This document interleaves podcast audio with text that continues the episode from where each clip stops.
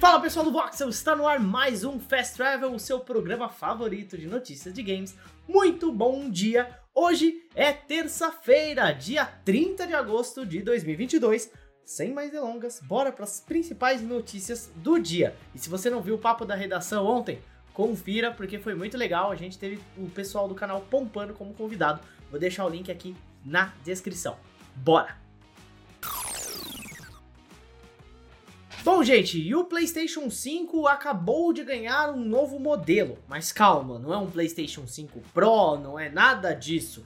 Ele ficou um pouco mais leve. Segundo algumas informações divulgadas pelo site australiano Press Start, a Sony colocou no mercado uma nova versão do seu console, que tem como principal atributo o fato dele estar mais leve do que o modelo anterior. Segundo o site, a nova versão pesa 600 gramas a menos do que o modelo inicial do console. Vale mencionar, inclusive, que a edição a qual o público tem acesso atualmente já é um pouquinho mais leve do que aquela que estava disponibilizada no final de 2020. Bom, gente, não tem muita mudança, né? Afinal, só o PlayStation, vamos dizer assim, deu uma malhadinha para ficar um pouco mais magrinho, mais levinho, talvez.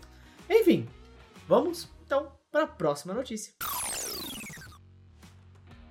Bom, continuando a falar sobre PlayStation, a Sony adquiriu um novo estúdio. Porém, é um estúdio para jogos mobile.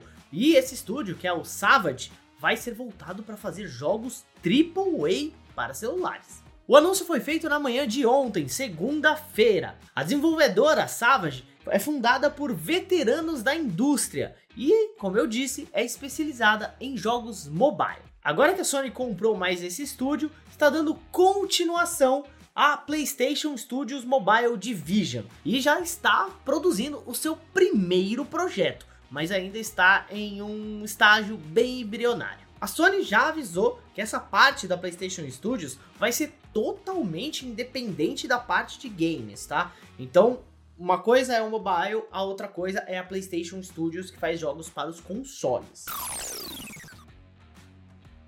Bom, gente, e parece que teremos um Mafia 4. Pois é, em um vídeo feito internamente mesmo, o pessoal da Hangar 13 tem falado muito sobre uma sequência para o projeto Mafia.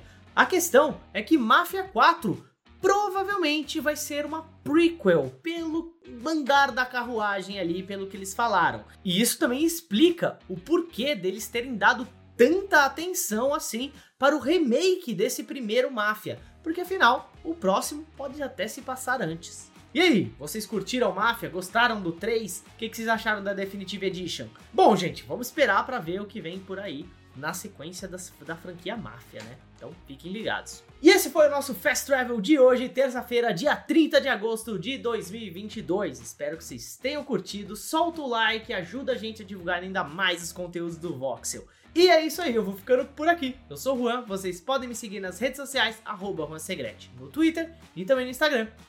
Até amanhã no Fast Travel. Tchau, tchau!